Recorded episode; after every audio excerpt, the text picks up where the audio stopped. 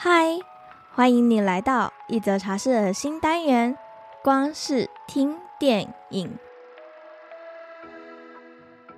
让我们用声音来听听那些电影背后想要传递给我们的讯息吧。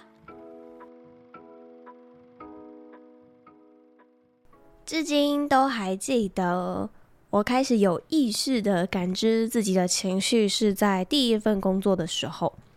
当时我所感知到的情绪多半是愤怒、抱怨以及无力。也在那段时间，让我开始慢慢接触身心灵领域。一开始，我是先买了《情绪寄生与为你自己活一次》，我也曾在节目上多次分享过这两本书。他们可以说是我踏上身心灵旅程的很重要的两本启蒙书。这两本书的共同点都在探讨情绪。为什么我们会有这么多情绪呢？为什么情绪会有未完整的状态呢？为什么我们需要去处理这些情绪呢？但在这之前，其实我早就接触过一部电影在讲情绪了，也就是今天想和你分享的电影《脑筋急转弯》。记得当时走出电影院时，震惊大于感动。什么？原来情绪是可以同时有多种情绪出现的，而非单一情绪存在的啊！以前我都只觉得快乐就是快乐，悲伤就是悲伤，生气就是生气，没有又快乐又生气的，或又惊恐又伤心的。直到看完这部电影，以及开始阅读一些相关书籍后，并有意识地觉察自己的情绪。我发现脑海里多了好多以前没有发觉过的情绪，像是忧郁、失落、焦虑、不安、平静、喜悦、迷惘。我才知道自己有这么多的情绪一直堆叠着。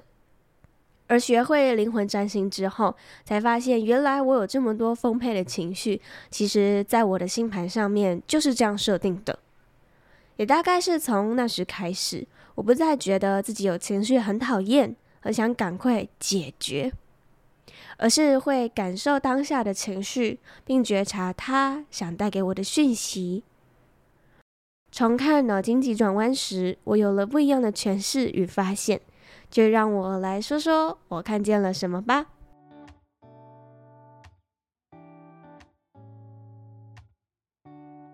故事是围绕在一位十二岁女孩 Riley 的内在情绪与其冒险开始。才刚出生的 Riley 有了那令人舒心的笑声，Joy 就是在这个笑声中诞生的。短暂的几秒钟时光里面，全世界就只有 Riley 和 Joy。接着，Riley 就是一阵大哭，Sadness 诞生了。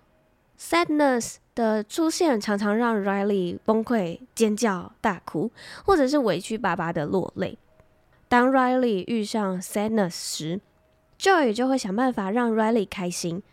其实就有点像是父母看见心疼的小公主难过，马上想办法让她笑的那种感觉。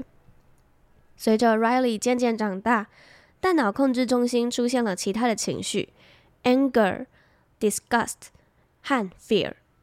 五个情绪会轮替着主控盘，控制着 Riley 创造与情绪有关的记忆，并暂存在大脑控制中心。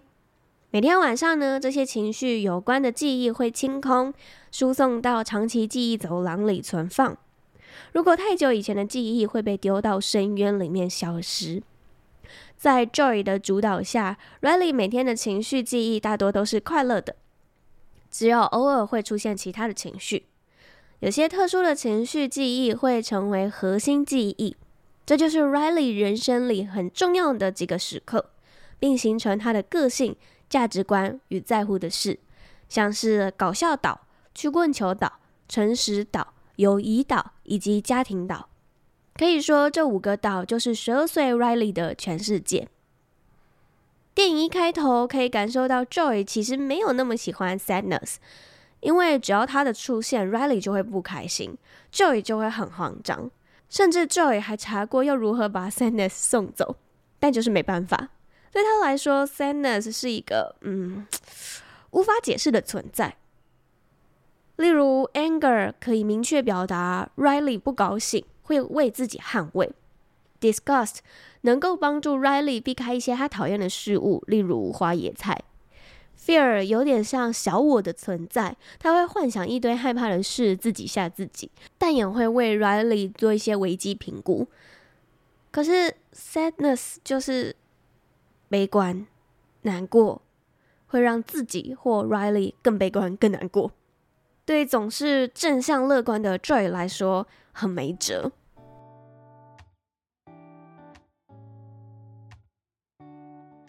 我在做个案疗愈的时候，有些来到我面前的个案曾经对我说过：“Joyce，我好久没有哭过了，我好像很难感受到情绪，或者是我有很多情绪在体内，却无法定义或理解他们为什么会出现，我好痛苦。”其实啊，情绪就像是我们的吹号者，情绪的出现一定是有什么是我们需要去注意的。举个简单的例子，如果你看到前方有悬崖，或许会感到害怕。这个害怕是为了要提醒你走路小心一点，或者是可以选择绕路。有时情绪的出现也是为了告诉我们，内在有些课题需要我们去正视或解决。例如，你被主管或者老师责备了，感到很难过，很想哭。这有可能是因为你的潜意识勾起了小时候被家人责备的回忆，而情绪被勾动出来了。所以，有情绪很正常，没有情绪或总是只有一个情绪才是有点令人难过的。像 Riley 总是感受到快乐，这仿佛是 Joy 给自己设定的 KPI。Riley 有快乐以外的情绪了，我要赶快调整回来。当然，也不是说 Riley 一直感受快乐是不对的，只是从电影感受到 Joy 好像有点太过主导 Riley 的情绪，而限制其他情绪的出现。就像是 Joy 和 Sadness 的关系，他刻意不让 Sadness 出现，还指派 Sadness 去阅读大脑手册啊，或者是画一个圈圈，让 Sadness 不准离开那个圈圈。当我们情绪如果一直处在某个状态太久，会很难去感受到其他的情绪，好像是需要去做一些比较激烈的事才能够感受到这些情绪。这其实就像吸毒或酗酒一样，当我们没有感受到很嗨的感受时，我就需要更多的毒品或酒精才能让我达到那个境界。但其实这是很危险也很令人心疼的。幸好电影对 Riley 还是很仁慈，他在走向绝望前选择回头了。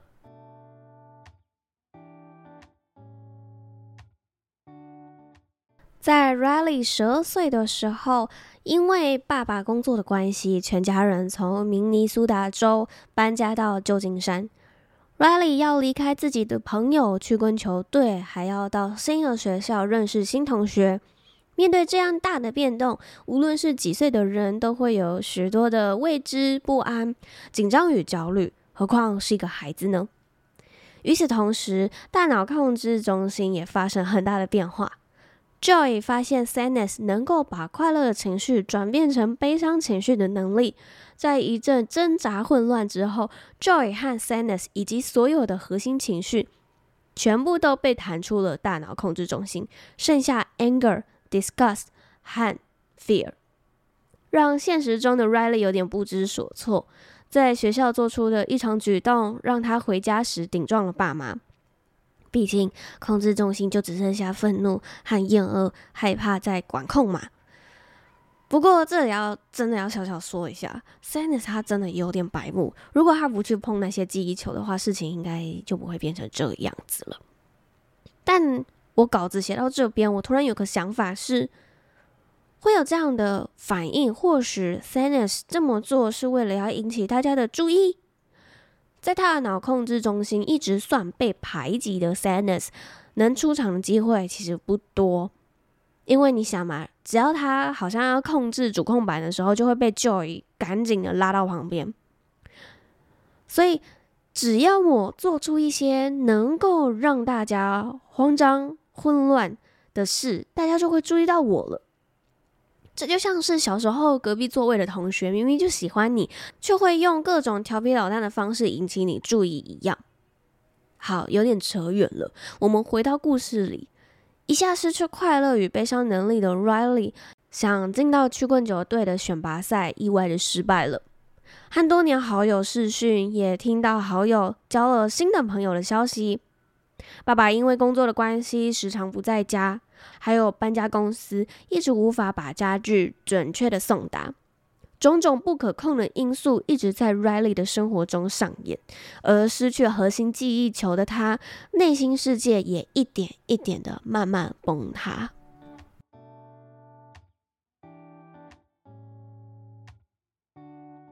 掉进记忆长廊的 Joy 和 Sadness 遇到了 Riley 小时候幻想出来的玩伴冰棒。我们还是孩子的时候，想象力就是我们的超能力嘛。电影里，Riley 幻想家里的地板充满岩浆，跳到另外一张沙发上面。其实这件事情，我和我妹也玩过。我们还幻想过走在充满线的瓷砖上，不能踩到线，不然会被鳄鱼吃掉。在那个没有智慧型手机的年代，孩子都靠自己的想象力玩耍。Riley 也自己创造了冰棒。他们常常坐在插上两个扫帚的拖车上，幻想着一个星球飞到另外一个星球上冒险的故事。随着 Riley 长大，冰棒也慢慢的被 Riley 遗忘，而那台会射出彩虹光芒的拖车也被工人推下被遗忘的记忆垃圾场。当下，冰棒难过的坐在悬崖边，失去了走下去的动力。无论 Joy 在旁边如何逗他，都没有用。正当 Joy 放弃想自己寻找回到大脑控制中心的路时，Sadness 静静地坐在冰棒身边陪伴他。Joy 马上说：“Sadness，你别再让冰棒更难过了。”但 Sadness 依旧坐在冰棒身边倾听，让冰棒在他怀里哭了出来。冰棒感觉好多了，可以继续为他们带路。这让 Joy 感到很惊讶的问：“Sadness。”你是如何做到的？Sadness 只说：“我看他很难过，只是听他说而已。”有些时候，我们感到悲伤，不需要赶快好起来或快乐起来，而是可以静静的与悲伤待在一起，或哭，或难过，或只是想要有人听我们说。我想，这就是最好的良药吧。就在冰棒尝试帮助 Joy 和 Sanus 回到大脑控制中心时，意外让自己和 Joy 掉进了被遗忘的记忆垃圾场。冰棒发现自己渐渐消失中，但他想帮助 Joy 离开这里。他们找到之前被丢下来的拖车，但因为冰棒的重量，让他们无法顺利飞上去。最后，冰棒帮助 Joy 最后一次飞行，自己跳下拖车回到垃圾场。成功让 Joy 回到记忆长廊，自己也随即消失了。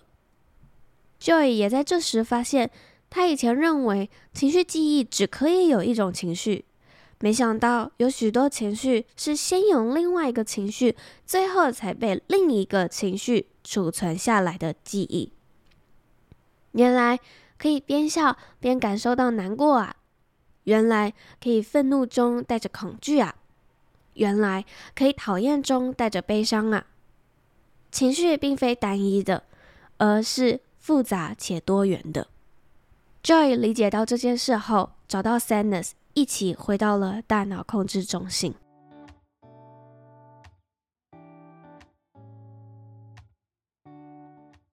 回到大脑控制中心后，Joy 将所有的核心情绪交给 Sadness。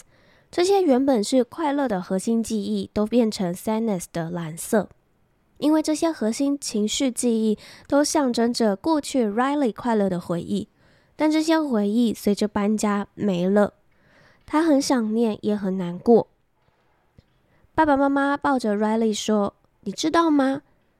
我也很想念那些我们曾创造美好回忆的地方。”虽然那些创造美好回忆的地方不在了，并不代表我们无法再创造新的美好回忆了呀。只要我们都在，还是能够创造新的、快乐的、美好的回忆。我想，这是爸妈未说出口的话吧。而这也让 Riley 创造了快乐与悲伤混合的核心记忆，并有了新的个性核心岛。之后，Riley 创造了更多不同情绪交织的情绪记忆，也有了许多新的个性核心岛。我觉得最可爱的是少男团体岛，还有时尚岛，还有朋友争吵岛。控制面板也升级更新，多了许多 脏话按钮。这些多元的核心岛，不同情感交织的情绪记忆，让 Riley 的人生更加丰富，以及有更多不同的色彩。情绪不就是我们感知这个世界的方式之一吗？没有了这些情绪，就像是一个无感情的机器人一般，没了温度，没了感受。所以，当下次你有感受到自己的情绪时，不用急着驱赶或想要隐藏。或觉得情绪不见时感到失落，因为这都是你感受这个世界的方式。请试着感受情绪的当下，感受这些情绪想带给你的任何讯息吧。最后有一个小发现，在重看这部电影时，男友发现了一个小细节。他说：“为什么妈妈的情绪大多都是女生，爸爸大多都是男生，但 Riley 却是有男有女呢？”我猜，因为 Riley 才十二岁，还不太知道自己未来的性向，所以才这样设定吧。但当然也有可能是因为 Riley 是多元性别，所以迪士尼采用开放的方式设定，也说不定。你觉得呢？欢迎把你的答案分享到 IG 社群上，让我知道吧。我也发现里面有提到潜意识，像是监狱的空间，关着 Riley 感到害怕的所有事物。其实啊，潜意识包含了我们的各种感受、情绪、价值观与记忆。但如果要分享的话，会讲太久，之后有机会再与你分享吧。对了，听说今年暑假会上映第二集，新的预告已经出现了，多了一个焦虑的情绪，我很期待呢。你呢？我们下次见。最后，我们下一集要分享的电影是。最美的安排这部电影好像是一部很冷门的威尔史密斯演的电影。我在看一次之后，就深深的爱上了他，甚至我男友也很喜欢这部电影。我们是哭着离开电影院的。他用了很简单的方式诉说着爱、时间还有死亡。我很期待与你分享这一部电影。那我们就下次的光是听电影再见喽，拜拜。